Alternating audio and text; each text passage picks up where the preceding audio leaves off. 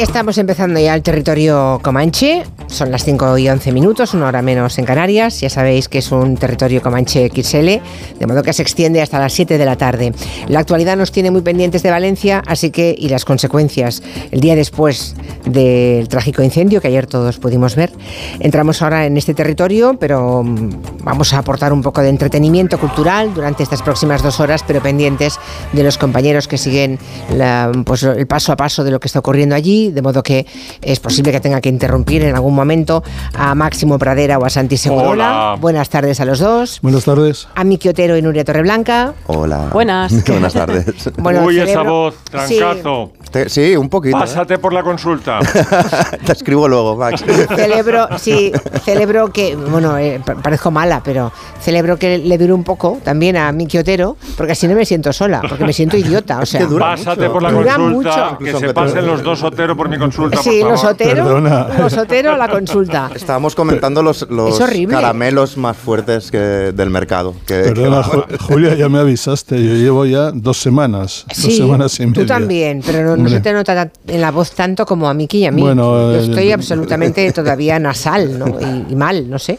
Oye, estos caramelos, yo estoy llorando, ¿eh, Miki? no, no, son el, son el fentanilo de los caramelos. Es una cosa muy, muy Pero eso no son caramelos, eso son, caramelos armas legales, de destrucción. Absolutamente legales. Madre de Dios. Bueno, vamos a empezar por Ella. Ella Fitzgerald. Ella Fitzgerald. Se, acaba de publicar una biografía, dicen que definitiva, de, de Ella Fitzgerald y Máximo Pradera, que se la ha leído, nos va mm, a recomendar esta incursión total en la vida de la reina del jazz. Sí, es una musicóloga blanca que ha estado 10 años estudiando la vida y la obra de Ella, con grandes aportaciones, y nosotros lo que vamos a hacer es un poco marcar los highlights que se van a encontrar los lectores de esta biografía, que está en libros del Cultrum.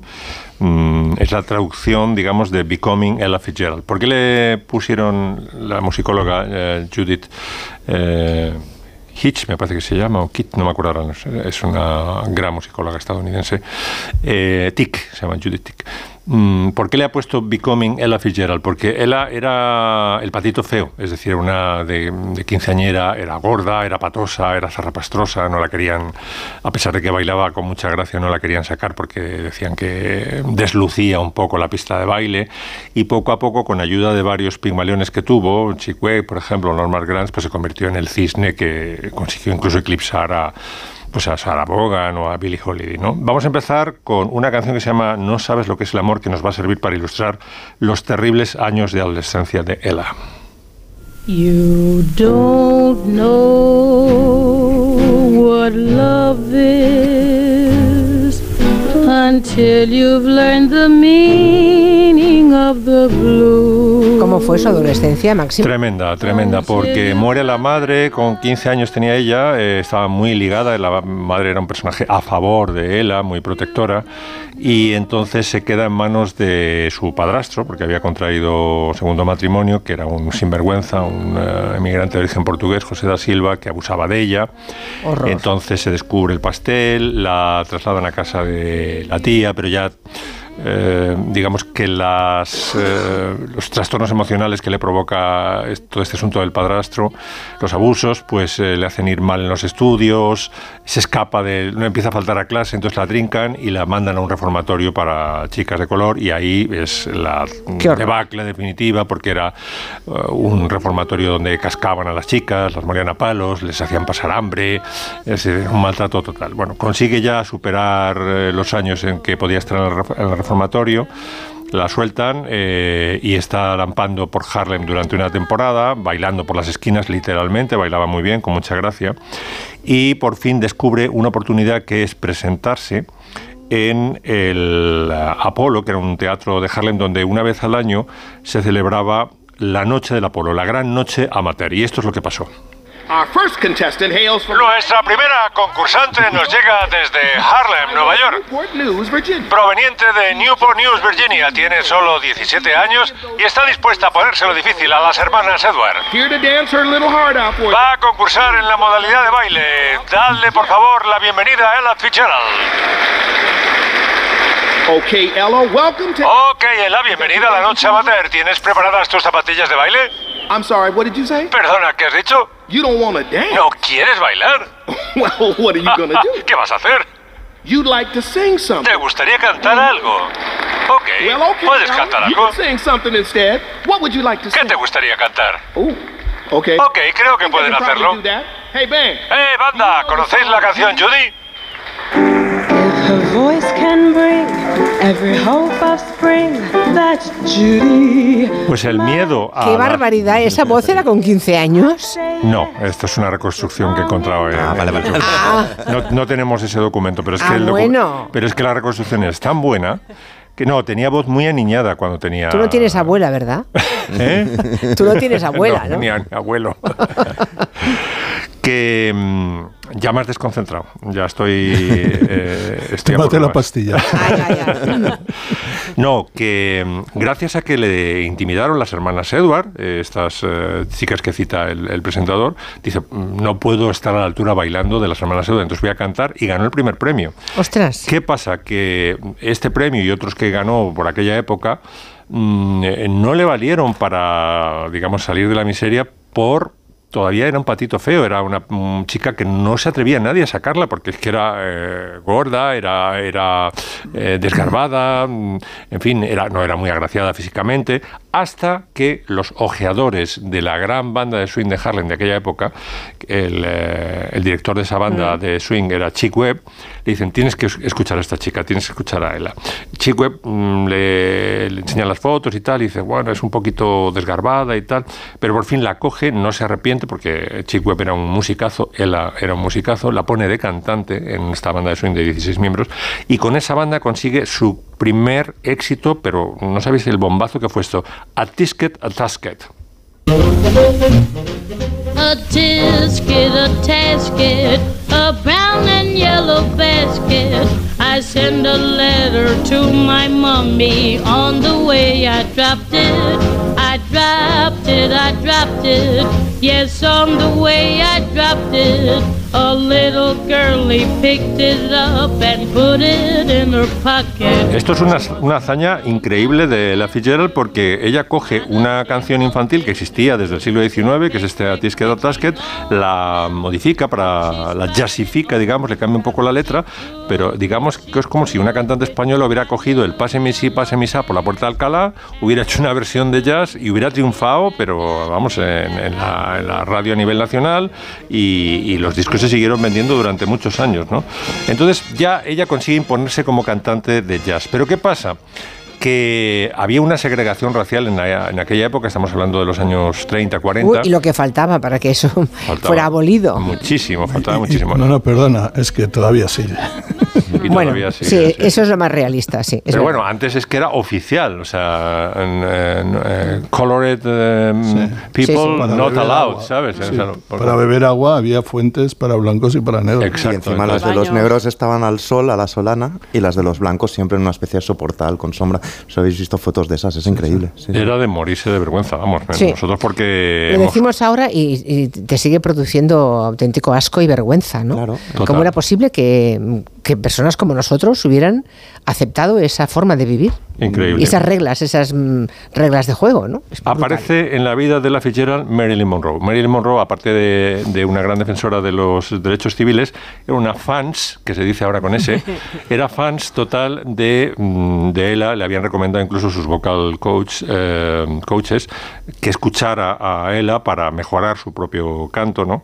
Y entonces ella se entera de que ella, mm, que estaba relegada todavía, confinada a los baretos de negros y en fin, pequeños clubes de jazz, eh, se entera de que ella quería cantar en el Mocambo, que era un gran club de, un gran club de, blancos en Hollywood, eh, muy chic, muy distinguido, donde no es que no pudieran cantar las cantantes negras, es que solamente si eras una cantante negra que estaba muy buena, que había por entonces eh, negras absolutamente espectaculares, pues conseguía subir al escenario. Pero claro, nada. Eh, era, era, era, gordita, ¿no? Y entonces eh, Marilyn se va al, gerente del Mocambo y le dice, mira, si permites que la cante, yo te prometo que voy con mis amigos, Frank Sinatra, toda la peña de, Hollywood y tal, todas las noches voy a estar en primera fila y te voy a llenar el local. Bueno, tardó cinco minutos el gerente del Mocambo. Hombre, verás. Y entonces... Esto no lo dobla porque no quería mancillar la voz de Marilyn, pero esta es Marilyn diciendo lo mucho que le gustaba Ella Fitzgerald. Well, my very favorite person. And um, I love her as a person as well as a singer. I think she's the greatest, and that's Ella Fitzgerald. Toma, ya está. Happy Club. Bienvenida al club, le dice Happy. ¿no? Bueno, se acaba la época del swing, llegan los eh, años 40, comienzos de los 50, llega la época del bebop, que es el jazz, digamos, para escuchar en vez de para, para bailar. Un jazz que se toca a 200 pulsaciones por minuto, es imposible de bailar, muy intelectual, muy, muy difícil de escuchar en el fondo. ¿no? Y ella se recicla, era tan buena música que se recicla compitiendo con los instrumentistas, con Dizzy Gillespie, con Sonny Rollins, con Dexter Gordon, con Lester Young, y es capaz de hacer solos, como hay solos de trompeta y de jazz, de esta manera.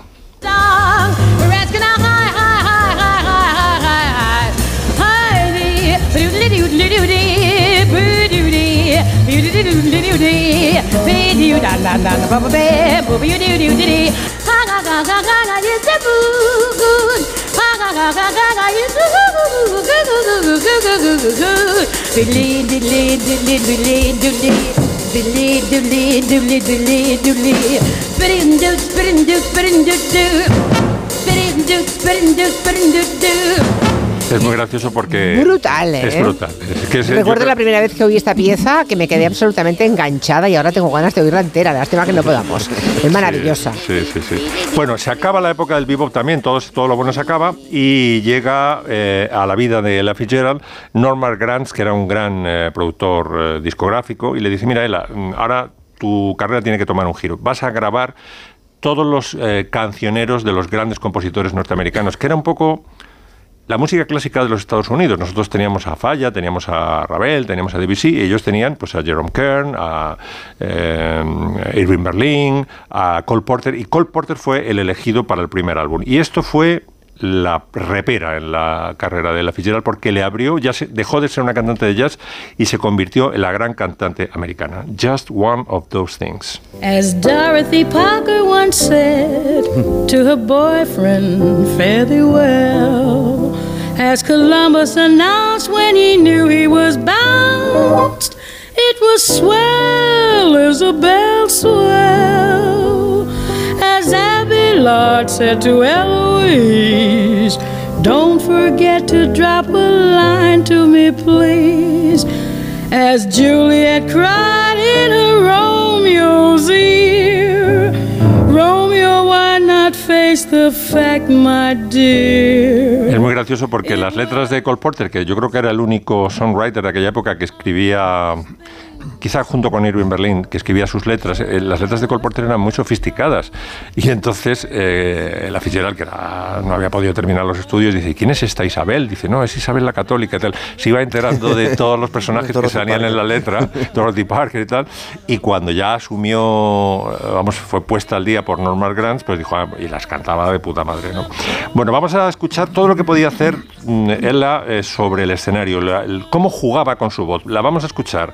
Primero eh, empieza cantando eh, en su registro normal, luego pone voz aniñada, luego empieza a hacer percusión sobre su cuerpo y termina imitando a Louis Armstrong.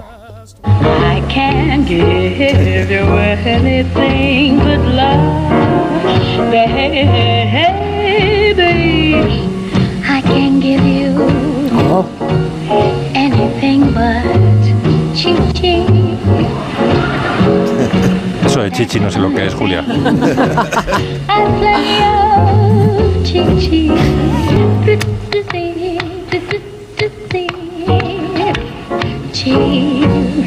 ¿Qué parte del cuerpo golpeaba? ¡Qué barbaridad!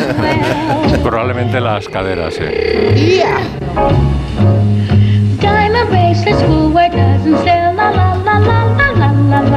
Maravilloso. Espera, espera, que ahora llega Luis. A ver. ¡Ay, claro, Luis Armstrong! Can't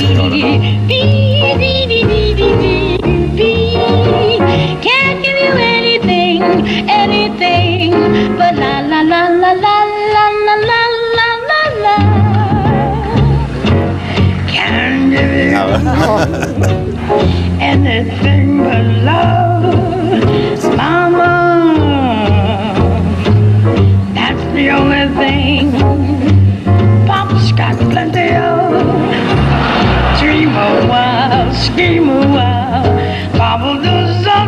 always.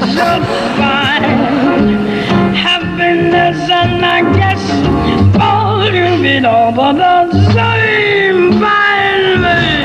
Esto debe cascar mucho las cuerdas Eh, vocales. es ¿eh? impresionante. Era, era- Impresionante. era su héroe de, de niña. Ella admiraba pues, a las hermanas Bowell y a Louis Armstrong. ¿no? Claro. Y terminamos, la despedimos ya mm, con motivo de este libro que sale en, en Cultrum Libros con un dueto con su amor de la adolescencia, Louis Armstrong. magistral. You say either. And you say either, You say neither. and you say Either. either, I neither. and neither. Let's call the whole thing off. Oh, yes. You like potato. And you like potato, You like tomato. and you like tomato, Potato. potato, Tomato. tomato.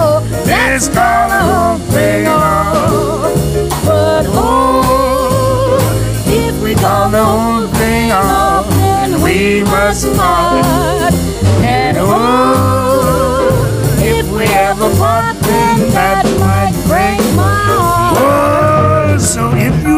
Pajamas. Pajamas. Desde luego estamos ante una superdotada vocal en toda regla. Brutal, si es que ¿eh? su carrera duró 50, 60 años. Sí, ¿Qué sí. carrera dura eso? Bueno, Rafael. Terminó, terminó en alguna, teniendo un hit, por ejemplo, alguna versión de Get Ready de, de Smokey Robinson en los años Sí. 70, que, había- que le había hecho famoso una banda blanca, Rare Earth, y, y un exitazo, pero en las listas pop. Y Smokey Robinson siempre le agradeció el, el, eh, lo que hizo por los derechos de los negros a, a Ella Fitzgerald.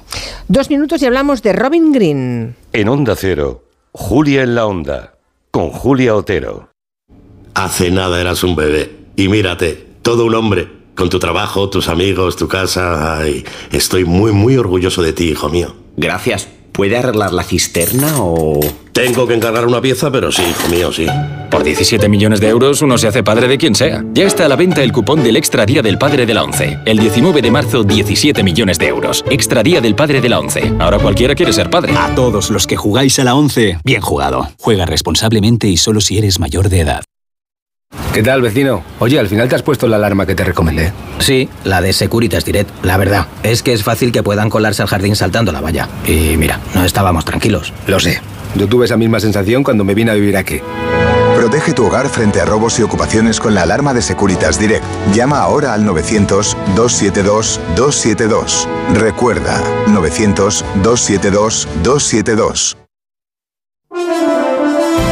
Este lunes, con motivo del 25 aniversario de La Razón, el programa Más de Uno se emitirá desde la sede del periódico. Tienes la oportunidad de asistir como público llamando al 91 324 7032. Carlos Alsina y los colaboradores del programa estarán en directo en la sede del periódico en un programa especial que no te puedes perder.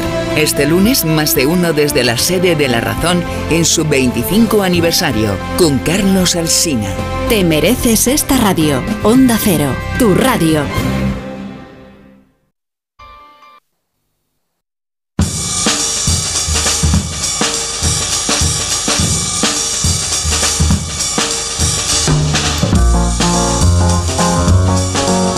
Algún oyente que diga, han dicho que lo próximo era hablar de Robin Green. ¿Y quién era Robin Green? Bueno, se lo va a contar enseguida Miki Otero. Sí. Era una mujer que se encontró en una de esas situaciones en las que muchísimas mujeres se han, barra, nos hemos encontrado en la vida, que es estar sentada en una silla eh, siendo la única chica, ¿no? Eso le pasó a Robin Green muchísimas Pasa veces. en muchos ámbitos. Tú me has explicado más de una anécdota. Sí, eh, Tengo sí. una amiga crítica de cine que en Sitges una vez era la única de la mesa eh, que tenía que participar y le preguntaron si tenía canapés cuando vino el público. ¿Dónde están los canapés y tal? Bastante habitual, pero es que es la misma persona, pero además hace décadas. Es decir, es una persona que estuvo en la época dorada de la revista Rolling Stone, en los 70. Es decir, con Hunter S. Thompson y compañía. La única en la sala de guion de Doctor en Alaska la única en la sala de guion de Los Soprano. O sea, imagínate qué recorrido. O sea- es, es como Nuria Torre, es la prima O sea, lejana de Nuria quítense Torreblanca. el sombrero, ¿no? Quítense ustedes el Sí, sombrero. sí, una mujer, siempre la única mujer en cada uno de, de estos contextos y ha escrito su biografía titulada eh, La única chica.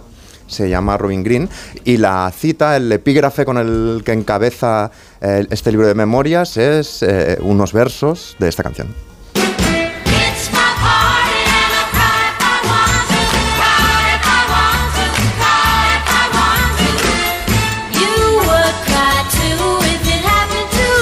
Que tiene una especie de afirmación femenina, pero aún suave, un poco blando, ¿no? Déjame llorar. O sea, es mi fiesta y si quiero lloro. Este era el nivel de, digamos, de empoderamiento en los 60, ¿no? Ella empezó a firmar en el año 71 en la Rolling Stone, ¿no? Y, y para hacer un poco de contexto, de que veamos hasta qué punto no era habitual. En esa época solo escribía así como firma buena, Nora Ephron. Nora Ephron, que le dieron la columna en Esquire al año, al año siguiente, en el 72. Nora Ephron era una escritora, una columnista increíble, una escritora fenomenal. La conoceréis, por ejemplo, porque acabó haciendo el guion de cuando Harry encontró a Sally, por poner un ejemplo, ¿no? En el 71 ella aún no tenía columna propia. En el 71 salió un, un reportaje de Kate Coleman que para hablar de la prostitución hizo un trabajo gonzo que se llegó a prostituir ella.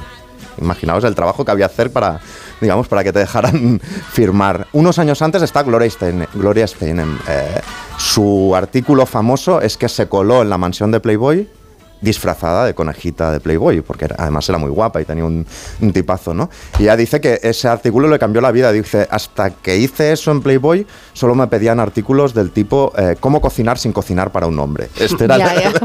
Vale. y luego estaba Joan Didion, que es la gran escritora, que esta sí que tenía, digamos, eh, carta dorada, sí que era considerada una gran escritora. Pero es que décadas después seguía un poco igual en el ámbito de la música. Es decir, hay una escritora musical inglesa que se llama Caitlin Moran, que es tronchante, os la, reconozco, os la recomiendo mucho, tiene varios libros editados en castellano, que aún en los 90 aún decía que era la única. Ella describe su entrada en el NME, en la revista musical inglesa, diciendo... eh, eh, casi sin excepción y de manera totalmente comprensible, mis jefes en la revista parecían considerarme una especie de chimpancé vestido que había entrado trepando por una ventana abierta y al que habían decidido dejar en paz para que jugara tranquilamente con los ordenadores, no fuera a ser que se pusiera nervioso y empezara a morder a la gente. es decir, mirad si era Ese extraño. era, ese era el contexto Pero- histórico. Pero estamos hablando principios de los 90, imaginaros, ¿eh? Pues Sí, esto sí. es antes, años 60 y 70, cuando Robin Green está ya en Nueva York, ya suena otro tipo de canción femenina, como por ejemplo este tema.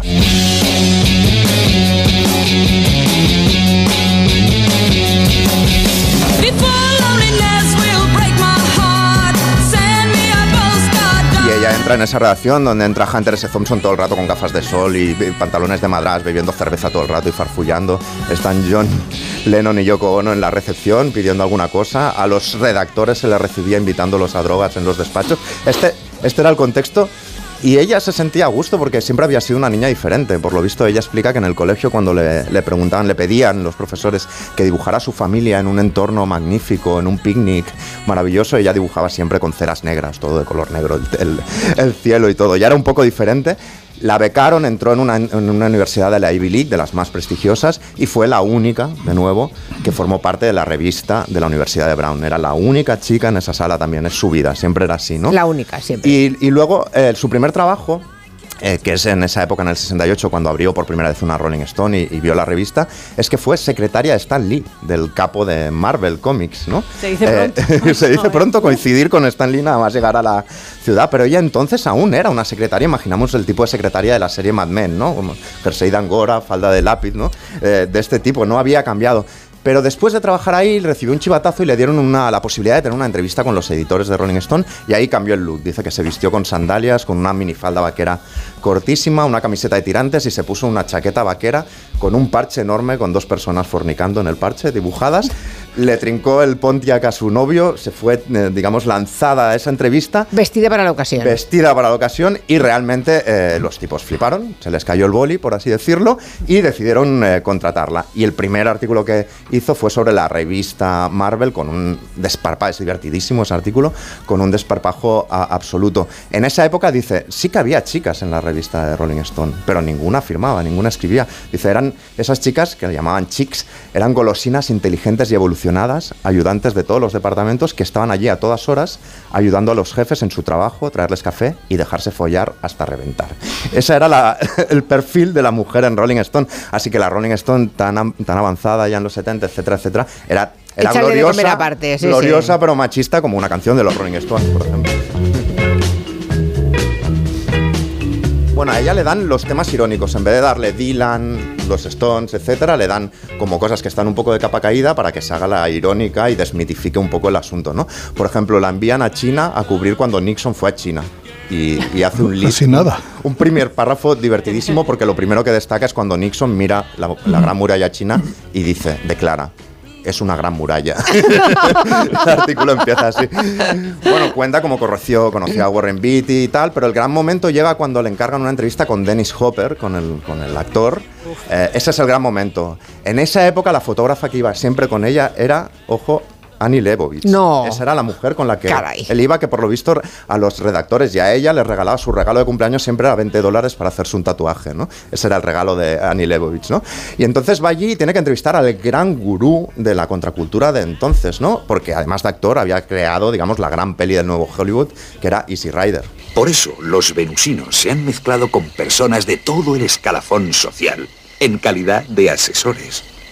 Por una vez el hombre tendrá control absoluto eh, sobre Esta fumada increíble, ¿no? Y el tío es peor que en la peli. Dennis Hopper, por lo visto, era un pedante sin sentido, con un puntito violento, un acosador del copón que le hizo la vida imposible durante to- todas esas horas. Y entonces la tía, en un momento cuando el tío estaba perorando y haciendo comentarios faltones, a las chicas pilló el magnetófono, lo cerró y dijo, me piro. Y se fue sin entrevista. Y lo que hizo en su artículo, en vez de una entrevista a Dennis Hopper, fue un perfil de los gilipollas que podía llegar a ser un- a ser una estrella de Hollywood endo- endiosada como, como Dennis Hopper. Publicó el artículo, la llamó al teléfono Joan Didion diciéndole que había escrito una obra maestra.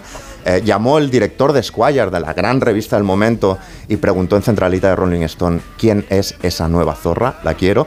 Y desde ese momento se hizo como una especie de mítica absoluta, ¿no? Esta entrevista de Dennis Hopper aparece entre las 10 mejores entrevistas de Hollywood, con la de Truman Capote a Marlon Brando la de Red Riggs a, Warren Beatty, ¿no? Bueno, y entonces llega la desgracia que es cuando intenta hacer, le encargan un artículo sobre los hijos de, Bobby Kennedy después de que mu- muriera, ¿no? Conoce al mayor, eh, que le dice, ¿sabes navegar? Y dice, sí, no tengo un barco en mi vida.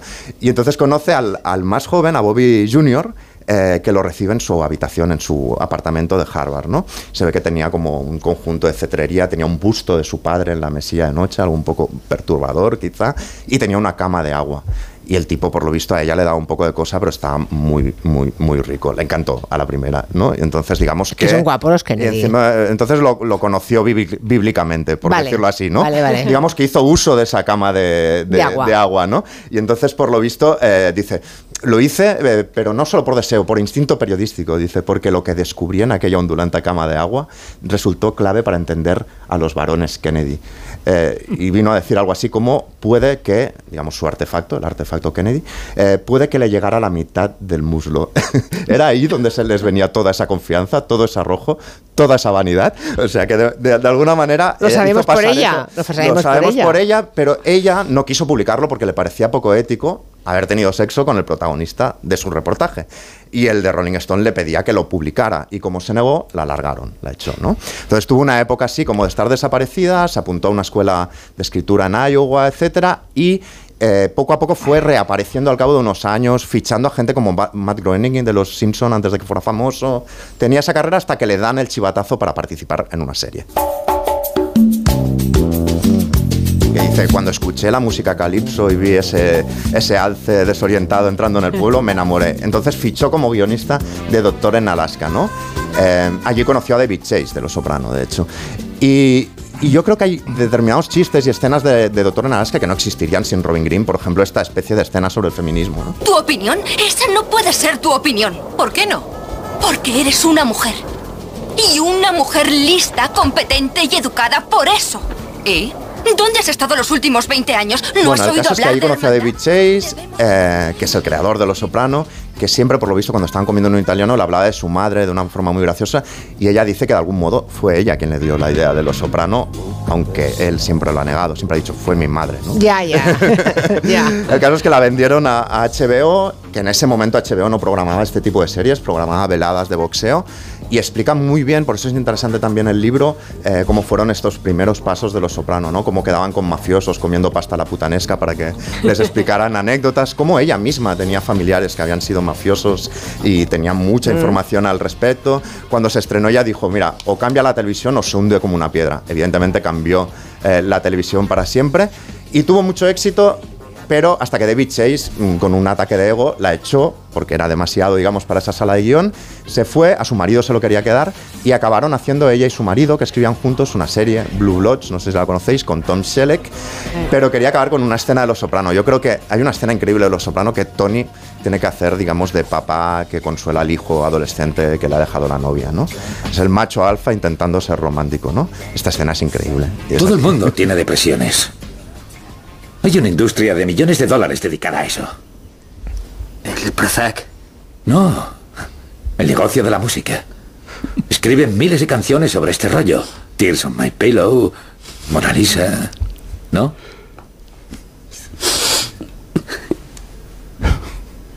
Oye, las putas mujeres te vuelven majara con tus emociones y tus sentimientos. Y sé que parece que nunca vas a volver a querer a nadie, pero hazme caso. Hay montones de chicas ahí fuera muriéndose por conocer a un chico como tú. Yo las veo cada día. Claro. Como soy tan especial. Por supuesto que lo eres. Eres guapo y listo y trabajador. Y seamos sinceros, eres blanco. Y eso es un plus hoy en día. Tremendo. Es Stony consolando a su hijo y esta escena claramente la escribió Robin Green. Seguro. Por cierto, el Bobby, Bobby Kennedy Jr., el de la cama de agua, eh, Yale, ¿era Yale donde se, eh, se encontró? Es, es el mismo zoquete petardo que tenemos ahora aspirando a las... eh, Sí, sí, el que ahora hace campaña y es medio antivacuna. Con su cilindro de 20 centímetros. Sí, sí. No, pero Pues a serán este- más, ¿eh? Serán más de 20. Más de 20, hasta el muslo dice. Pues ¿Cómo sí. puedes eh, olvidar? dice- Bueno, también dice la puede pieza, ser- ¿Cómo puedes olvidarte de que eres un Kennedy cuando eso te está golpeando el muslo cada vez que caminas? Pues y a aquí lo este ahora tenemos están a- de derechas y tal. eh, Aquí cuando lo tenemos llegó, lo haciendo el imbécil. por posesión de marihuana, o sea, como que Ya. era como el niño rebelde en ese momento. Bueno, pues el libro. eh, El libro se titula La única chica de Robin Green para Robin fan de Doctora vale. Nadasca Soprano, como los Rolling Stones. seguro que más de un oyente se lanzará a comprarlo. Apetece mucho. Así suena lo nuevo de Beyoncé, que ha hecho una inmersión en toda regla en el country. Cosa rara, Santi Segurola nos quiere contar lo, en fin, lo curioso, lo significativo que resulta que una mujer negra llegue al número uno de las listas de una música que es absolutamente blanca, ¿no? Como el country. Bueno, lo primero es que no solamente ha llegado al número uno de las listas de country, sino que es la primera mujer negra, primera cantante negra americana que llega al número uno de las listas de country. Y además coincide que también es número uno en las listas pop con esta canción, las listas generales Ujú. de las más vendidas. Evidentemente estamos ante un proceso importante dentro de la música country, porque no es que mm, la música country esté reservada exclusivamente para cantantes y sobre todo para cantantes hombres eh, blancos, es que se han decidido ese mundo country en gran parte ese mundo country decidió que ese mundo les pertenece solo a ellos y nada más que a ellos.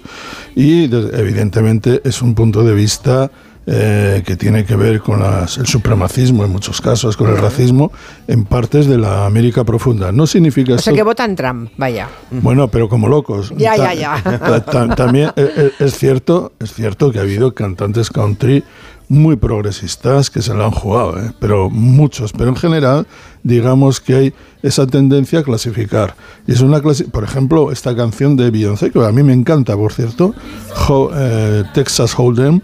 eh, eh, una, una fan de una fans como diría Max de, de Beyoncé pidió que se pusiera una, en una emisora de Oklahoma y el, el- el DJ dijo que ni para atrás, que no ponía can- una, una cantante negra en, en una emisora country ni Qué loco. horror.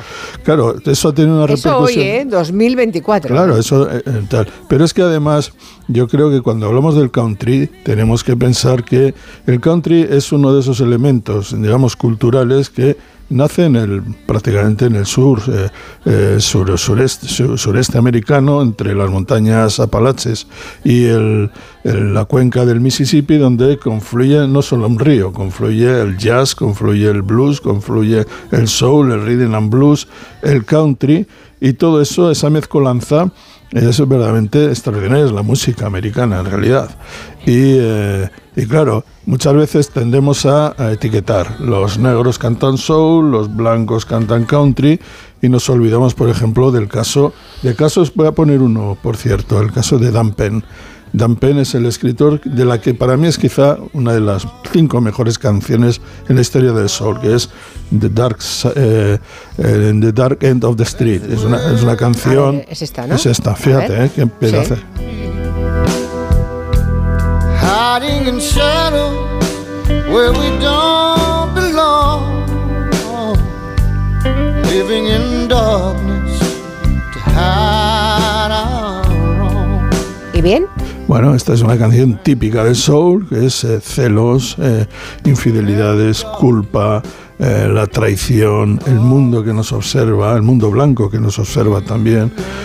Bueno, es una prototipo, prototípica del soul. Esta canción la escribió Dan Penn, autor de varias de las mejores canciones de soul de la historia, un tipo de- del profundo sur de Alabama. Bueno, este en 1994, un artículo en el New York Times, le entrevistan y el entrevistador eh, se presenta ante él y se queda asombrado porque es blanco, el autor de esta canción. Dice, ah, pero yo pensaba que eras negro. Y de sí, mucha gente lo piensa porque yo escribo las canciones, pero hasta ahora no las he cantado. Y dice, pero yo he vivido en un entorno donde mi vida ha sido el country, el soul, el blues, el jazz, y yo escribo estas canciones porque me salen del alma. Es decir, que hay que tener mucho cuidado con esas etiquetas, eh, eh, digamos, cerradas que, eh, y que pretenden apropiarse de la música, de la cultura, y son absolutamente reaccionarias. Cualquiera que quiera escuchar muchas de las grandes canciones del soul verá que son escritas por blancos. Y también hay el caso de grandes canciones del soul cantadas por blancos. Uno de ellos, si no tenemos aquí en el momento, no es el momento, cualquiera que quiera escuchar a Eddie Hinton se dará cuenta como grandes cantantes blancos pueden hacer esto, como grandes cantantes negros, y lo ha sabido Charlie Pride, por ejemplo, se han ocupado del country. O sea, les da miedo que Beyoncé mm, Claro, porque empieza a haber más se la ve artistas. como una intrusa, digamos. ¿no? Sí, pero es una intrusa que tiene arrastre. Y detrás Ya. de ella ya empieza a haber artistas negros que empiezan a. eh, Vamos a entrar en cantar el mundo country, country. claro. Sí, hay, hay discos de Jackie Wilson, de Joe Tex, increíbles de country, que ya eran negros. Y de Ray Charles. Sí, y de Ray Charles, sí, sí. sí. Sí, pero no eran Beyoncé, claro. No, no. Claro, no, no. Ni, no, ni Beyoncé ni en este momento. perdona, claro, y- claro, claro. y- y es mujer. que sea en este momento, claro. Sí, sí. Ne- y negra y, so- y mujer. Mm. Pero de Texas. Cuidado. A ver, pues vamos a escuchar a Beyoncé. This ain't Texas. Ain't no hold 'em. La canción de Beyoncé que está ahora mismo en, Número uno. en número uno. Merecida. A mí me gusta mucho. ¿eh? Sí.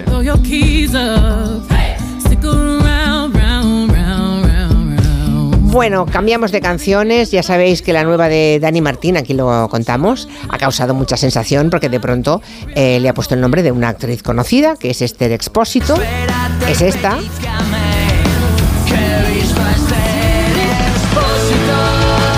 Y obviamente va dedicada a ella, o sea, no es que sea una casualidad, es que está dedicada a Esther Expósito. Sí, aunque no sabemos si sabía algo, si no sabía nada, ella disimula, dice que no, pero le ha hecho mucha ilusión, por lo menos tenemos la respuesta de Esther Expósito.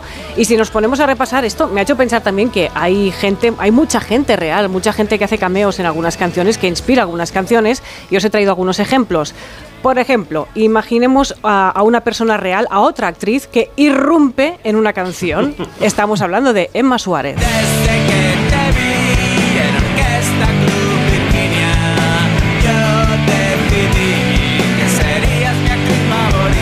Estos son los Airbag, la mítica banda de rock, el orgullo malagueño de Estepona, que en el 2005 le escribieron esta canción a, a la actriz que en ese momento, Emma, Emma Suárez, era sex symbol nacional. Por pero que al final se ha convertido, ya lo era, una gran actriz, pero ahora mismo ya es una gran dama del teatro y del cine. O sea, cómo ha evolucionado con los años. Y, y le escribieron esta canción Te vi en Orquesta Club Virginia. También situaba un poquito la época del cine, ¿no? Los Madness también metieron a un gran actor en una de sus canciones, Michael Caine, que además se prestó a un cameo en ella.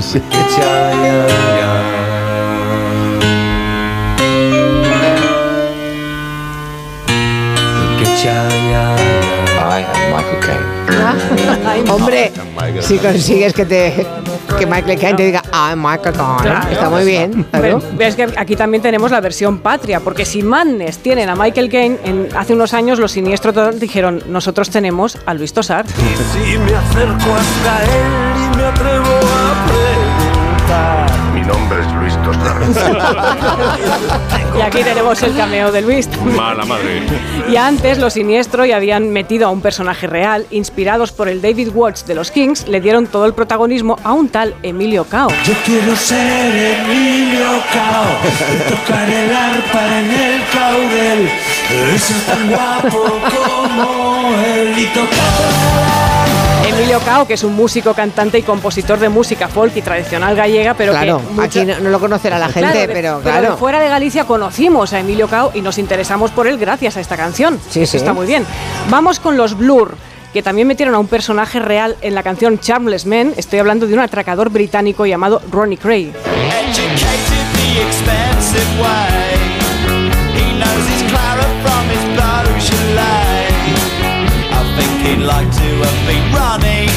Ronnie Cray, lo acaba de decir.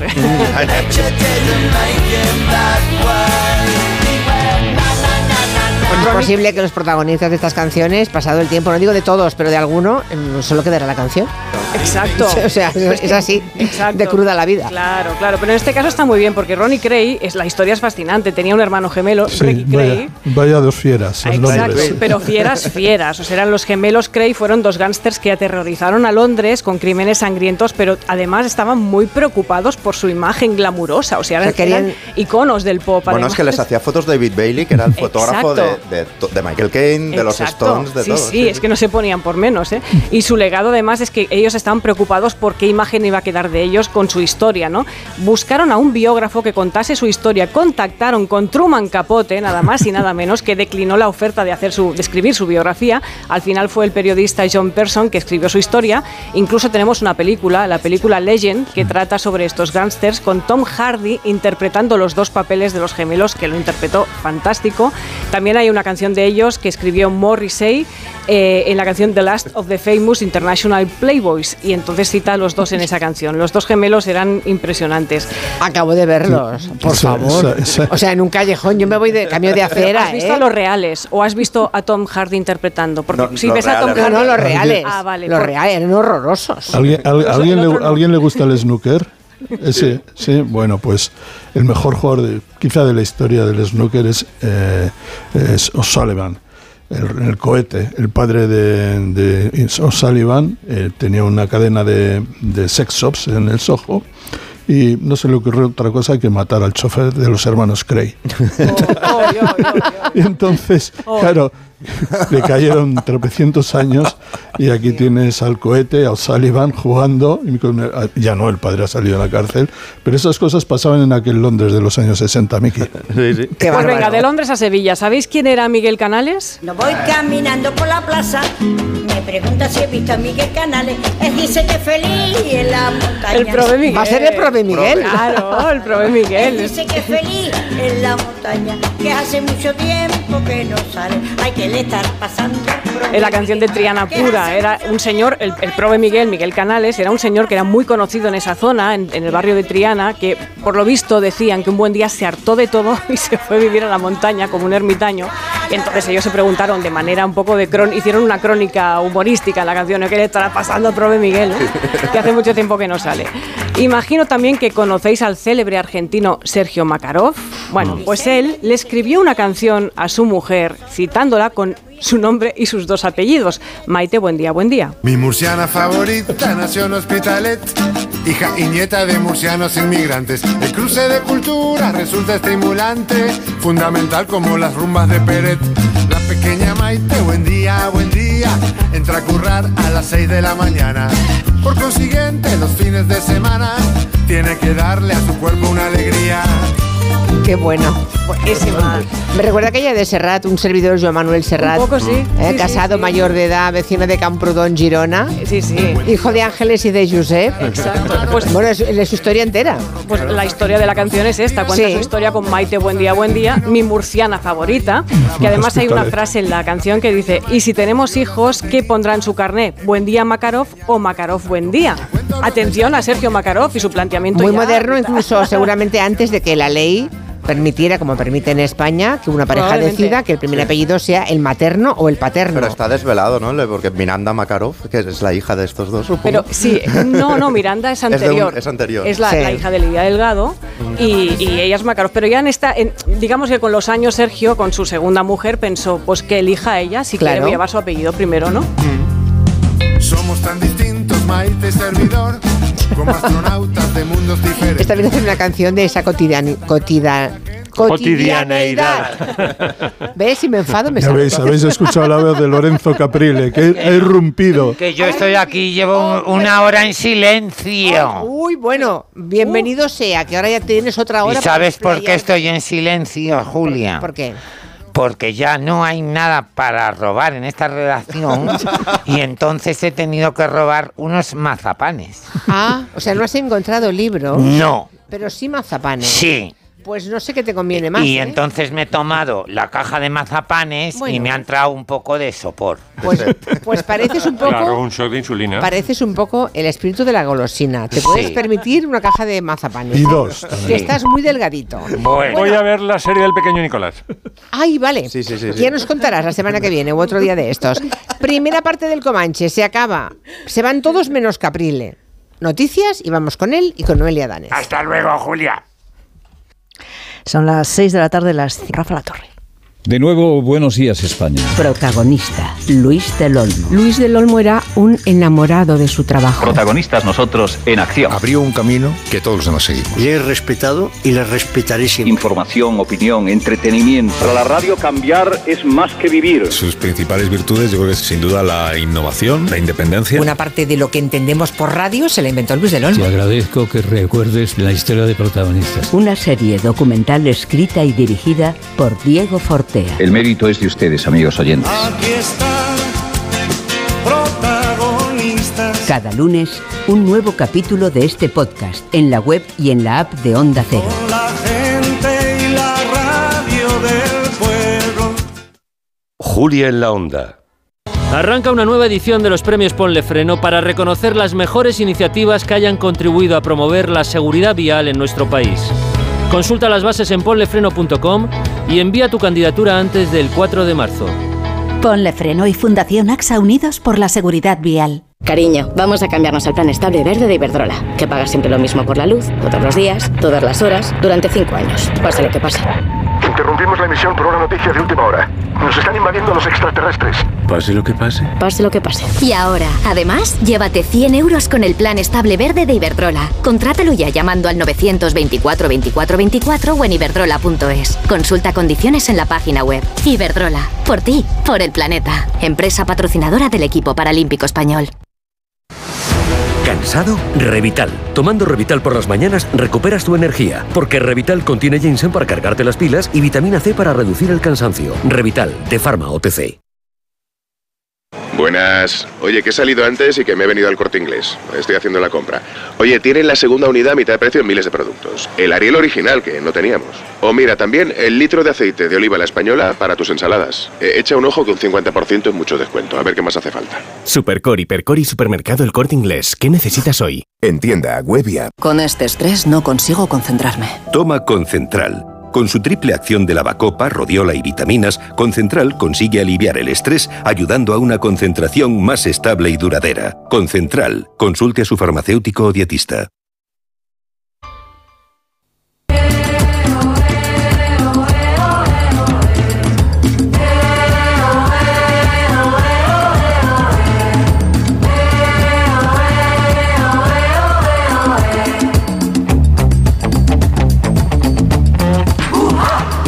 Las 6 y 13 minutos, una menos en Canarias, estamos en la última hora ya de Gelo, estamos en la segunda parte del territorio Comanche. Y mm, de la misma forma que la primera hora la hemos dedicado a hablar con, peritos y con expertos de tema incendios y, mm, bueno, arquitectos, ingenieros, bomberos, eh, les digo también ahora a Noelia y a Lorenzo Caprilli que es posible que tengamos, que tengamos que interrumpir si hay alguna nueva información porque tenemos dos compañeros en Valencia y si hay algo diferente a lo que ya les hemos ido explicando, tanto en este programa como en los boletines informativos, pues obviamente lo haremos. Diez muertos ya, por cierto. Bueno, em, ¿por dónde empezamos? ¿Empezamos por Truman Capote? Venga, va. Noelia, ¿sigues ahí? ¿O empiezas? Aquí estoy. Hola, es que Aquí aún no estoy. te habíamos saludado. Muy te hemos buenas visto, tardes. te hemos visto, pero, pero no, no te habíamos escuchado todavía. Es ¿A que- Lorenzo sí?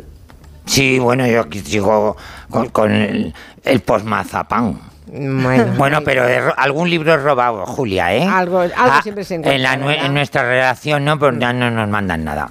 Le he robado a Rafa Torre, Muy bien. que está en. Valencia precisamente y no se entera.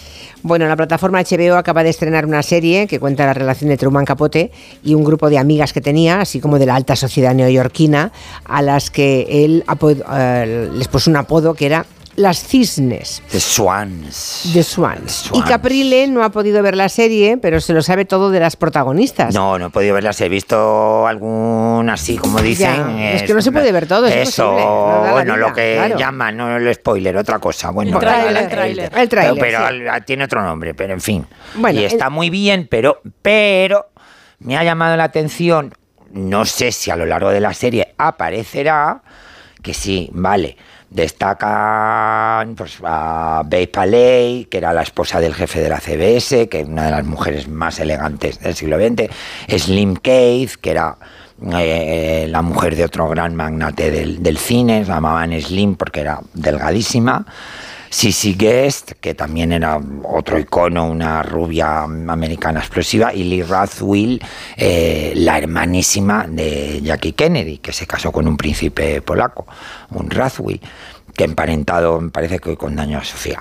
Pero falta, falta la italiana del grupo, que fue la inolvidable Marella Agnelli, la mujer del avvocato, del famosísimo Gianni Agnelli, que solo ella tiene una vida de novela. Tía, a su vez, de Ira de Fustenberg, que creo que Pilar Eire ya había hablado Sí, de ella, que se de acaba ella, de, sí, sí. fallecer, que también ha sido Sí. otro icono del siglo XX un poquito más para acá.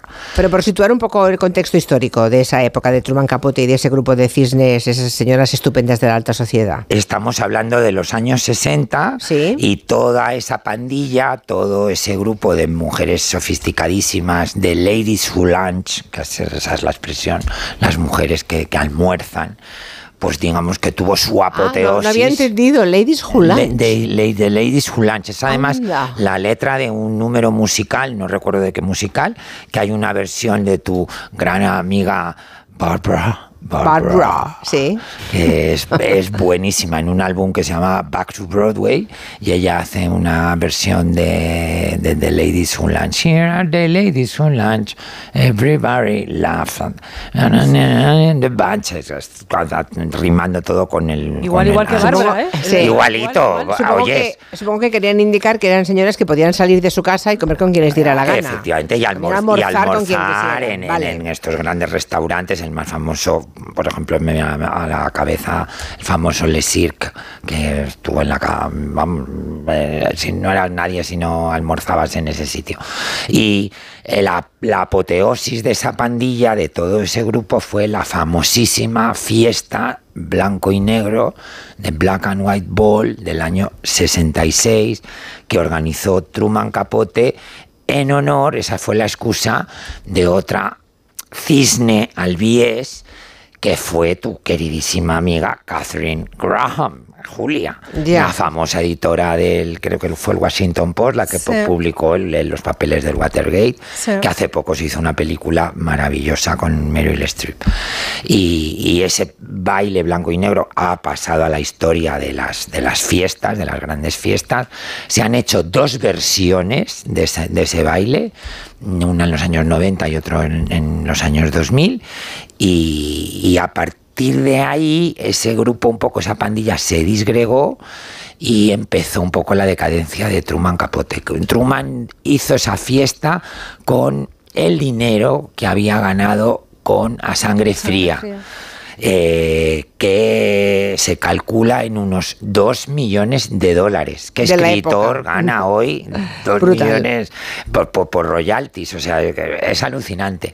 Y en este baile, en el Plaza de Nueva York, eh, se gastó unos 150 mil dólares. Y toda la gracia consistía en que había que ir vestido en blanco y negro, los hombres de riguroso smoking y las mujeres de blanco o de negro. Los hombres con un antifaz negro, a partir de ahí la fantasía, y las mujeres con un antifaz blanco. Ese era un poco el, protocolo. Y, realmente no eras nadie si no estabas invitado. Hubo algunas ausencias, por ejemplo, Lee Rathwill no fue, y Audrey Hepburn declinó la invitación porque estaba muy dolida, muy dolida por las críticas que Truman Capote le hizo mm, por su papel de Dolly, ¿cómo se llama? Holly, Ha- el, el personaje de Desayuno, Desayuno con Diamantes, diamantes. de Holly mm, Hargon, No me- ¿cómo no se me- llama? sí. Eh, porque sabéis que ese papel él realmente lo había escrito pensando en Marilyn Monroe Mm. y los productores dijeron que no, que tenía que ser Audrey Y todo este truño que os estoy contando es porque este baile en blanco y negro es un poco la fuente de inspiración que mi director de escena, eh, Rafael Villalobos, que ojo a este nombre, Julia, porque es un chaval muy joven, pero que va a dar mucho, mucho que hablar. Rafael Villalobos. Sí, mucho, mucho que hablar. Eh, el año pasado ya nos deslumbró en la zarzuela con un montaje maravilloso que se llamaba La violación de Lucrecia, montaje soberbio, y ahora se mete nada más y nada menos que con una de las grandes óperas de Verdi, un ballo in máscara, al que le va a dar un, fin, un giro especial, ahí lo dejo, y para esa gran escena del ballo in máscara, un poco nuestra inspiración está siendo este Mm. Black and White Ball La de- serie- de Truman Capote. La serie esta de, de Capote y las, las Cisne de Swans, ¿se ha estrenado ya? Sí, Sí, se estrenado, está vale, vale. Sí, sí, ya bueno, pues Están hombre, colgando un capítulo cada semana. Ah, bien. Con cuentagotas, ¿eh? Lo y las- como... es este que las protagonistas son Demi Moore, Calista Sí. Flockhart, ¿no? Eh, Ah. Chloe Sevigny y Naomi Naomi Watts. Watts. Vale, vale, vale. Pero te digo, no sé si aparecerá, ojo, a mí me Hombre, falta... si no aparece Marella Marella Agnelli. Igual no querían contratar a una, ita- a una italiana. Sí, porque en una. ¿Os acordáis que hubo un año que salieron dos biopics de Truman. Capote? Sí. Sí. En una de las dos, no recuerdo en cuál, el papel de Mariela Agnelli lo interpretaba nada más y nada menos que Isabella Rossellini, eh, Mm, Julia. yo lo recuerdo Que no bien. se parece en nada a Mariela Agnelli, porque Isabella. Con perdón, no quiero ofender a nadie, tiende un poco a, a- a la redondez mm, y Agnelli, vamos, era un, un cisne, eso sí que era un cisne. El cuello, según Richard Avedon, que hay unos retratos de Richard Avedon de esta mujer espectaculares, según Richard Avedon, el, el- el cuello más perfecto de- del siglo XX, según Richard Avedon, ¿eh? Mm. más que incluso que el de Audrey Hepburn. ¿Y qué más, y qué más, qué más puedes contar de Marella Agnelli? Pues de Mariela Agnelli... Como decías eh, antes, que su vida es para un. Mira, Marella Agnelli eh, es muy curioso porque forma parte de, de esas de esos matrimonios eh, que Edith Wharton eh, mm, retrató también en las bucaneras, esas multimillonarias americanas que viajaban a Europa a comprar el título. Mm, Y se casó con un... que luego el matrimonio funcionó y estaban muy enamorados, pero mm, es- esta millonaria norteamericana se casó con un príncipe tipo el, el del gato pardo, un, eh, era Caracciolo di Castagneto, porque hay varias ramas Caracciolo, la- los Caracciolo son una de las grandes familias de la aristocracia negra en, en Italia, de la aristocracia que viene de los tiempos de Roma, hay varios papas Caracciolo, y esta era, era la rama di, de, di Castagneto, del reino de Borbón dos Sicilias, que él era, no sé si decimos esto, o no, sé qué número, príncipe de Castagneto y duque de Mélito. Era un- una, gran, gran, gran, gran familia aristocrática, pero con poco dinero, el poquito que trajo la multimillonaria. Con lo cual tuvo una vida muy intelectual, muy sofisticada, muy cosmopolita, pero muy austera. Y de repente, porque era amiga de las hermanas de Gianni Agnelli en el, en el internado suizo, pues la casan con, con- con- con este hombre fascinante que, que- no había gastos. Entonces, por ponerte un ejemplo, ella en un momento dado decide irse a París porque necesita salir un poco del ambiente asfixiante de Turín y de la Fiat y de un poco la familia Agnelli, que era un poquito mafia, en el buen sentido de la palabra, que habéis estado hablando antes de eso, y, se compra su billetito de tren y cuando llega a la estación, ¿cuál es su sorpresa? Que hay un vagón entero solo para ella con una doncella, su mayordomo, las sábanas con sus iniciales bordadas y Llevan- todo el vagón lleno con sus flores preferidas. No puede ser. Que se lo montó su marido, Su el príncipe. marido, no, no, el príncipe no, Gianni Agnelli, que eran pues los ricos más ricos, más ricos, más ricos, no digo de Italia, de Europa, estamos hablando del año 55, Julia. Ya, ya. O sea, el marido le monta dice, para mi mujer quiere irse un rato, le voy a hacer que sea Le un voy viaje a hacer agradable. eh, el- es- este viaje agradable. Qué y barbaridad. ya por, por terminar, eh, al hilo de la- una de mis últimas intervenciones, fue una de las bodas del año. Ellos se casaron, eh, mis padres en el 53, pues ellos un año después en el 54. Eh, en una ceremonia preciosa, creo que en, en- en Suiza o en casa de uno de los parientes mm, de los Fusten, en fin, estaban emparentados con todas estas grandes familias europeas. Y ella lució un traje, un modelo de Valenciaga, sí. pero realizado bajo licencia, ese, ese negocio de la alta costura que, he comentado aquí un poco por encima, por un grandísimo taller de Roma que pertenecía a una prima lejana de, de Donna Marella, de Marella Agnelli, que era el taller Carosa, de Caracciolo Carosa. O sea, ellos O sea viajaban, a Francia, compraban el derecho para reproducir estos patrones y los O sea, Valenciaga vendía hacían. patrones, Claro, está bien. que era Vale, lo que él, lo que él, eh, lo que él hacía cuando empezó. Él compraba los patrones de Madame Chanel y sobre todo de, de Bionet porque estaba fascinado con las técnicas de Bionet del, del corte al bies. Oye, una curiosidad, ¿ahora, ¿ahora se venden patrones? No, ya vale. no, Julia. vale, vale, es que no. me Ese parecía que no. negocio- Ya, ese, ese negocio, negocio ya de la alta costura ya, Ya nada, nada. se terminó. O sea, los patrones tampoco. Yo Tampoco sigo teniendo patrones muy buenos que me regaló la señorita Felisa, ah, que en paz descanse, Felisa Irigoyen, que fue la mano derecha del maestro Valenciaga, y María Rosa Salvador, la propietaria de Daphnis. ¿Y en qué los tienen los patrones? En papel. Los tengo en, en papel, sí, sí, son grandes sobres. Un día que vaya a Barcelona te los llevo, Ay, son sí, muy curiosos. tengo de ver. curiosidad, sí, son sí. grandes sobres en papel de estraza, ahí está pegada una fotocopia del, del figurín y al abrirlos pues tienes un poco la receta del vestido, el patrón, pero solo el patrón de la prenda exterior, el patrón de las entretelas, de los forros. Eso nada. O sea, son, son como tres o cuatro patrones de, de- de todas las piezas que hay en la Uh. prenda y luego una receta detalladísima de todos los materiales para construir esa prenda, desde el tejido principal hasta las distintas entretelas, los distintos fondos para montar las distintas piezas, organzas o eh, retores o batista de algodón y luego todos los proveedores, desde la cremallera, los corchetes, los automáticos, los cierres, mm, los bordados si los hay, es la receta para reproducir exactamente el traje que has visto en la pasarela. Pensando en ese vagón que le prepararon para la señora Agnelli, para que viajara con todas las comodidades, me ha venido a la cabeza eh, lo que hizo una vez eh, Onassis con Jackie cuando estaba casado con ella. Eh, estaba en su isla. ¿Cómo se llama aquella isla? ¿Escorpios? Era- Sí, Escorpios. Recuerdo, lo vi en un reportaje y me quedé anonadada. Hace muchos años, ¿eh? Para celebrar un cumpleaños la despertó por la mañana con un aria que no recuerdo la que era, eh, su música favorita, la llevó a la ventana y desde un helicóptero hicieron que nevase sobre la casa de Escorpios pétalos de rosa.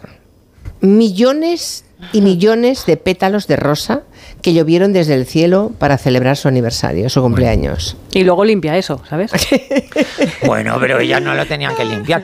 Mira, y ya termino. O sea, Un- los ricos de los años 50, 60, 70, me parecía que eran, no, no sé si eran, desde luego no eran más ricos que los ricos, muy ricos de ahora, pero tenían menos pudor en hacer y en contar públicamente este tipo de excesos que cometían. ¿no? Y un poquito me- más románticos de mejor gusto, Julia, porque Bueno, sí, tú sí. te imaginas a Elon Musk haciendo eso, yo no. No. Igual a- es lluvia de Es albóndigas, ordinario, lluvia de ordinario. albóndigas, como la película esa. Mira, ya para terminar, un punto en común de Jackie Kennedy y Mariela Agnelli, el gran maestro Valentino. Su modista de cabecera, tanto de Jackie Kennedy, que te recuerdo que Jackie se casó con Onassis, con un camisero de Valentino de su colección Bianca del año 67, la que desfiló en Palazzo Pitti. Todo un traje en crepe con incrustaciones de encaje, con la falda plisada. Y eh, de Donna Marella, a partir de los finales 60, 70, digamos, fue su, su principal clienta. No tenía ni que viajar a Roma porque tenían varios maniquís de ella en, en Mm. la sartoría con sus medidas, a lo mejor muy delgada.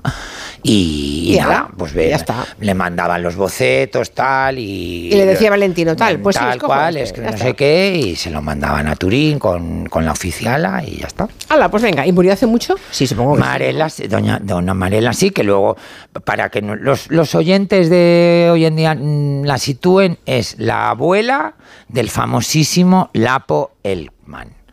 Es, es la abuela. Eh, ella es eh, la, la mamá de Lapo, que se casó con un escritor periodista, así un poco Mm. de la Ghost Divine, el, el tal, no me- se apellidaba El- mal, Elma. sí. Eh, eh, la, la- la mamá era una Agnelli, que era hija de Donna Marella y de Gianni Agnelli. Ahora mal, mal nombre.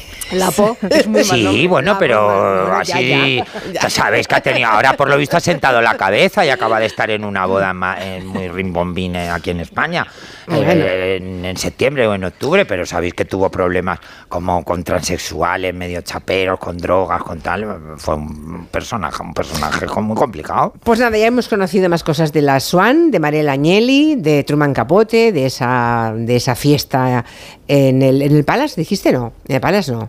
En el plaza. En la plaza, perdón, en la Plaza, de es. plaza, de Bueno, plaza. de plaza. A la vuelta, otra historia mm, apasionante, la, la de Liliane Betancourt, que fue la heredera de un imperio. De L'Oreal. Claro, de L'Oreal. Pero ahí, ahí, ahí, ahí hay chicos jóvenes, hay sexo. Sí, ahí hay sexo, no. sí, sí. No, cero sexo. Bueno, Sí, anda. Lorenzo No, no Caprile. lo. Perdón, Eso perdón. Eso lo es va a un con- spoiler, eso es de Noelia. perdón. Eso lo va a contar Noelia, Vale. ¿vale? Dentro de tres minutos.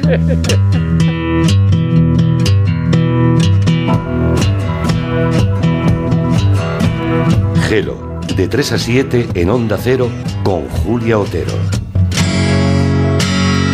Reach out and touch base.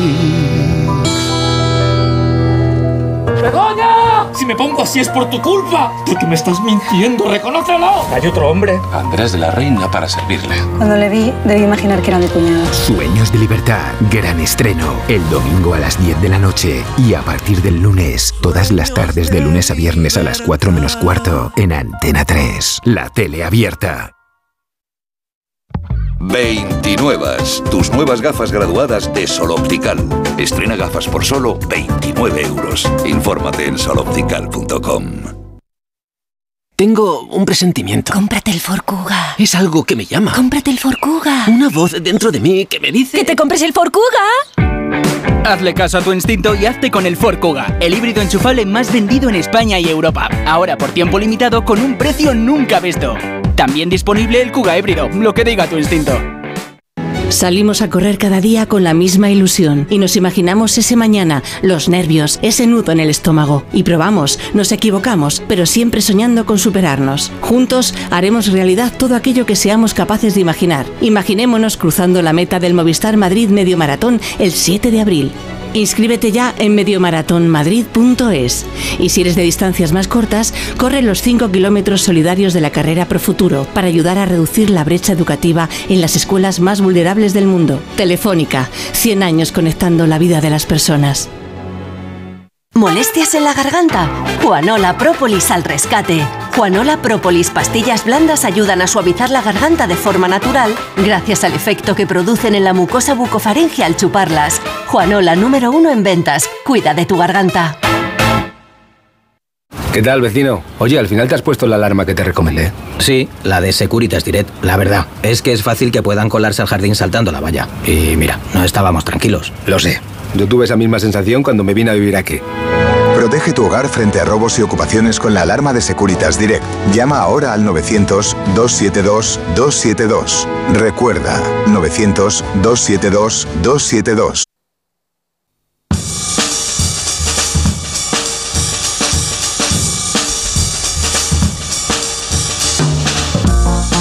Pues ya estamos encarando el tramo final de este territorio comanche y tenemos muchísimas ganas de que nos cuente Noelia Danez la historia de Lilian Betancourt. Seguramente saben de ella.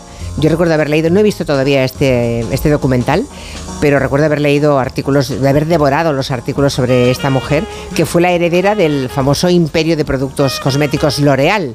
Bueno, en el año 2017, para que se hagan una idea, esta mujer, la, la Madame Betancourt, era la mujer más rica del mundo. Se estimaba que su fortuna eran 42 mil millones de dólares. Bueno, eso y la condena que se le puso el pasado día 16 al expresidente francés Nicolas Sarkozy por financiación ilegal de campaña es lo que actualiza la conexión eh, con Betancourt. Noelia, cuéntanos. Pues sí, o sea, esta, esta serie que está en Netflix existe desde hace dos o tres años, creo que se estrenó. Yo no la había visto y me he puesto a ver la raíz justo de, como comentas, esta última sentencia que le ha caído a Sarkozy. Sabéis que él tiene varios procesos judiciales abiertos. Sí, por, financiación ilegal, ¿no? Sí, por financiación ilegal de campañas y algunas otras cositas más. Tiene alguna sentencia incluso recurrida. Y hubo un vínculo entre él y el caso Betancourt porque eh, parte, digamos, del dinero de Lilian se destinó a financiar una de las campañas más comprometidas de Sarkozy, aunque es cierto que sobre esa pieza, digamos, eh, no hay una sentencia en contra de Sarkozy. Ese juicio se celebró en 2015 y él quedó exonerado, pero tiene otros pendientes, ¿no? Entonces, siempre que hablamos de Sarkozy y sus asuntillos de dinero, digamos que parece natural volver al tema de Lilian Bettencourt porque estuvo muy implicada en todo este asunto. Los franceses, desde luego, lo tienen muy presente. Em, yo no sé si sabéis que esta mujer fue espiada en su casa durante años, que esto es una cosa, es de donde parte la serie. A mí es una cosa que me que me deja bastante sorprendida porque era su mayordomo, eh, Monsieur Bonafont, quien colocaba en, en, el salón de té donde ella bueno, pues mantenía reuniones. Eh, algunas íntimas y otras de carácter, digamos, más, eh, por decirlo de alguna manera, empresarial, eh, debajo de la bandejita del té, una grabadora que además se iluminaba cuando le daban alón y eso lo estuvo haciendo durante años, que a mí me genera mucho nerviosismo solo pensarlo, de manera que todo lo que pasaba allí está muy, muy documentado. La serie está muy bien porque recupera todas esas grabaciones y solamente, digamos, ficciona el espacio en el que tenían lugar las conversaciones. Os he traído el tráiler, por escuchar un poquito de francés. A ver. Liliane Bettencourt, c'est la femme la plus riche du monde. L'héritière et principal actionnaire du géant des cosmétiques L'Oréal. Bueno, por ahí hemos entendido L'Oréal perfectamente, ¿no? L'Oréal. Oye, por cierto, y la, bueno, ya lo contarás, imagino, el espionaje, ¿se lo hacía su propia familia? Eh, no, el mayordomo. ya, ya, ya, lo ponía el mayordomo, pero era para él, para consumo propio. Bueno, esto eh, lo hicieron algunos de sus empleados. En realidad, quien destapó el caso, además del mayordomo con las grabaciones, fue su contable y lo hicieron en un ejercicio de responsabilidad, porque hay un momento en el que entienden que esta mujer, bueno, que es una mujer eh, que cuesta sentir lástima por ella, después explicaré por qué, pero que es verdad que está siendo víctima de un abuso. Entonces ellos mismos, eh, también conscientes de que de alguna manera participan, pues deciden eh, destapar, digamos, o contribuir a que se conozcan los detalles de esta situación. Bueno, yo os voy a contar quién es esta mujer. Ella nació en París en el año 22, es la hija única, y es curioso porque ella repite después esa fórmula, tiene a su vez una única hija, mm. de un matrimonio formado por Louis Madeleine Berth, que muere cuando ella es una niña muy pequeñita, de manera que se, se cría con su padre, Eugene Sueller, que es un empresario y que es el químico que funda L'Oréal. Esta mujer se casa en el 50 con André Bettencourt, que es de él de quien toma el apellido, que es un periodista, es un académico, pero sobre todo es un político, es un hombre que es ministro en varios gobiernos, tanto de Pierre Mendès France como de Charles de Gaulle, o sea, es un político francés, establishment puro y duro. Eh, bueno, de ahí que con este matrimonio además Lilian se convierte pronto en una de las damas más importantes de la alta sociedad parisina. Fijaos, política, cosmética, belleza, alta sociedad, o sea, Uh, lo tiene, lo tiene menudo todo. tiene- cóctel, sí, es un cóctel increíble, ¿no? Y además, como os cuento, que es hija única, hereda el patrimonio del padre. En el año 57 que él muere, pues se convierte en la heredera única y universal de los derechos de, L'Oréal. Se la ve en el front row de exclusivos desfiles, como los de Chanel en los años 70, es amiga de Bernard de Chirac o de, Cla de Claude Pompidou, va a los de Armani Privé en los 2000, es la invitada imprescindible en galas, en celebraciones solemnes, se codea con María Callas, con Pierpaolo Pasolini, con los miembros de las casas reales europeas, los ingleses, la Jordana, o sea, está en todas partes. Y parece que en principio su vida es normal, digamos, dentro de lo excéntrico que es todo este mundo siempre y que su matrimonio es un matrimonio, por decirlo de alguna manera, correcto, es decir, no se perciben grandes dificultades ¿no? en el seno de esa familia.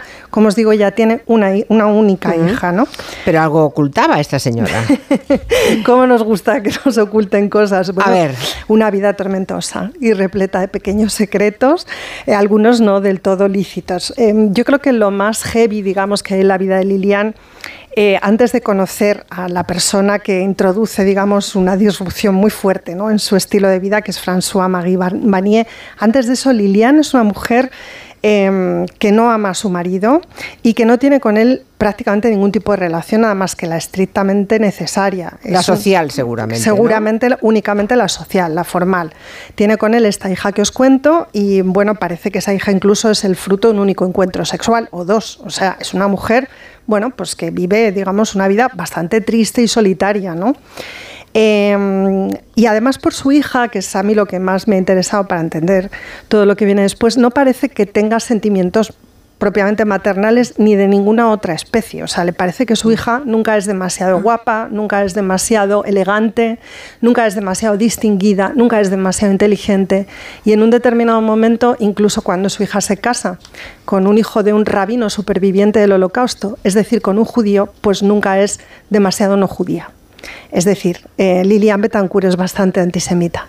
Yeah. Y hay que entender que su padre, eh, Messier Schweller, eh, fue un colaboracionista nazi. O sea, que aquí se junta también, Uh, digamos, madre mía. una componente política con una personalidad, la suya, mmm, complicada, y una mujer, pues como digo, con pocos sentimientos, ¿no? O que no los ha explorado demasiado, hasta que conoce a François-Marie Venier, que es cuando ya todos los sentimientos se le vienen encima. Explotan, explotan. explotan A ver, los François-Marie sentimientos. Venier, que, que, era el fotógrafo. Es el A fotógrafo. ver, cuenta, cuenta. Pues este es un fotógrafo de la Jet Set eh, francesa. Entonces se conocen en el año 87 cuando a él le encargan que haga unas fotos que nuestros oyentes pueden ver en la internet eh, para la revista Egoist. Le hace una sesión de fotos maravillosa y ella, y se ve en la docuserie muy bien, por primera vez siente que alguien la entiende porque él le dirige, digamos, en la pose fotográfica y también la ayuda a elegir eh, la mejor eh, composición, digamos, de vestuario y a soltarse y se le acerca y le susurra palabras al oído para que ella esté más suelta, más feliz y más contenta. Y yo creo que eso es para Lilian una experiencia sexual. O sea, sospecho que es la primera vez en realidad en su vida que ella está cerca de sentir algo así como el sexo, no sé, por decirlo de alguna manera. Pues porque alguien le hace caso. Ya, Bueno, y, claro. se la, y se la acerca. Porque François, el tal François-Marie Vanier es guapo. E- Es un hombre apuesto, es gay abiertamente, pero aquí sí tengo que decir que así como para Truman, bueno, para la mejor amiga de Truman Capote, la Swan Number One, que es Babe Paley, Babe Paley. Truman era su amor. Creo que para Lilian Betancourt, a pesar de que nunca hubo sexo y de que también como Babe Paley con Truman Capote aceptaba que ellos, que, que en su caso eh, François tuviera relaciones con hombres, había amor. No había sexo, pero había amor y había una intimidad y había una relación de confianza. Relación de confianza de la que François Marie abusó. Porque mm, se dedicó a pedirle dinero, pero unas cantidades de dinero como no os podáis ni imaginar. O sea, estamos ¿Tipo qué? A ver, cuenta. Mm, Pues hasta 1.300 millones de dólares. ¿Cómo, cómo? Madre Hasta mía. 1.300 millones Pensé de que dólares. ibas a decir 1.300 euros. 1.300 millones. Más cuadros. Y estamos hablando de Modigliani, estamos hablando de Juan Gris y algún Madre Picasso que mía. se le cayó también. Pero lo increíble es que hay un momento en el que el séquito en la, en el- en la- en la vivienda, en el palacete de Nolí en el que vive Lilian Betancourt, el séquito se da cuenta de que si él puede abusar de Lilian, porque ellos no van a hacer lo propio. Y entonces absolutamente todos los empleados de Lilian empiezan a negociar y a obtener sin demasiada dificultad subidas salariales pues del tipo de que el chofer cobraba quin- 15.000 euros al mes. Madre. Eh, una de las limpiadoras 5.000. El jardinero que iba dos veces por semana 3.500. Es decir, es un caso de abuso masivo, no negociado, digamos, no acordado, pero como, como aceptado por todos, ¿no? O sea, como, bueno, eh, como se deja hacer, pues empiezan a pedirle cada vez más y más dinero ¿Aún y más dinero y más dinero. Ya, ya había ya había enviudado. Esto Ah, está sucediendo muerta. Muerto, cuando él ya enviuda, cuando Vale. ella, perdón, ya ha enviudado. Sí, sí, es a partir de ese momento. Es verdad que la relación de ella y François eh, Marie Vanier comienza estando ella casada todavía, pero cuando muere su esposo es cuando ya, digamos, adquiere esta, esta derivada, ¿no? Va, va hacia donde va. Y ahí es donde entra el tema de la financiación ilegal de, la campaña de, Sarkozy, porque François eh, le, le da dinero a Sarkozy. O sea, el o sea, pequeñín apareció por allí. el pequeñín, por supuesto, entendió pasta. perfectamente que allí todo el mundo pedía pasta y la conseguía y mandó a su ministro de Trabajo. Ya digo que esto no está, vamos, han quedado exonerados, pero es evidente que ahí hubo toda esta clase de tejemanejes. Pero entonces, eh, Lilian Betancourt, eh, digamos que eh, psicológicamente no estaba equilibrada. Claro, estaba, empezaba a ser una señora octogenaria.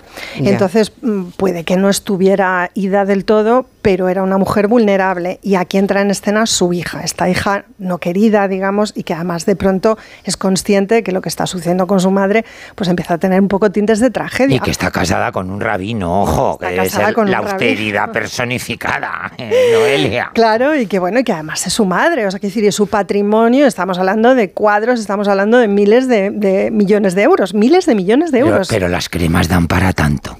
Es que no son solo las cremas, es que L'Oreal, y tú lo deberías saber mejor que yo, tiene más cositas Sí, además de cremas. Muchísimas. Cremas. Pero 42 muchas mil cremas. millones de euros ¿eh? tenía. Sí, es, es una Forbes, barbaridad. Bestial, ¿eh? Entonces la hija lo que hace es una, por por un lado, denuncia a François Marie Vanier y a su pareja y por esa vía consigue poca cosa. Eh, Cuando en realidad consigue parar toda esta sangría de dinero del patrimonio L'Oreal es cuando logra la incapacitación de su madre. Claro. Que esto es algo que sucede, pues bueno, a cuatro años, si no me falla la memoria de la muerte de ella, en la madre queda en manos entonces de un nieto uno de los hijos de su hija, que es quien bueno, pues se ocupa ¿no? y se hace cargo un poco de ella, y a partir de ese momento ya sí el patrimonio está en manos única y exclusivamente de la hija, que es quien se dedica a gestionarlo, y que creo que a día de hoy sin duda es la mujer más rica de Francia.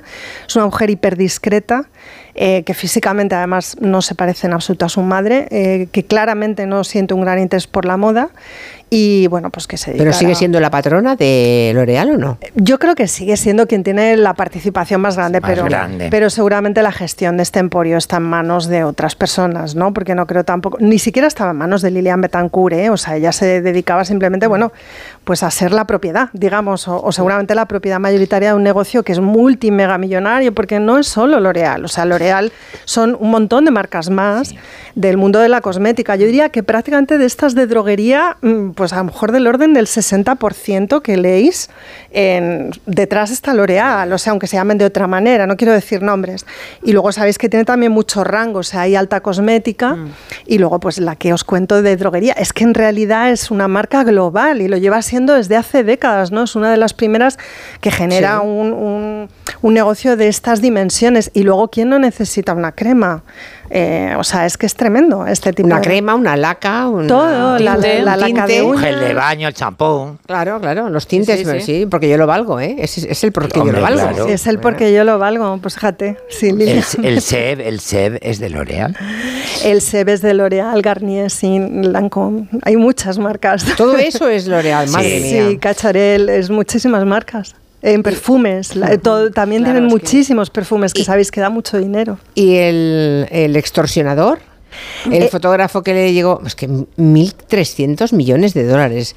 Cuadros de Picasso, de Juan Gris, de Mondrian, es que es, es espectacular. Es espectacular. ¿Ese tipo sigue vivo o no? Sí, sí, sí, sí. Y además yo creo que, vamos, él no pisó la cárcel, ¿eh? No, quiere- quiero recordar que no hay una condena. Vania, igual me equivoco, perdonadme si es así. Hombre, si ella lo dio voluntariamente, claro. Mm, claro, es que sin estar incapacitada, o sea, Claro, es muy que- difícil. ¿Y qué claro. pasó con la contable, Noelia?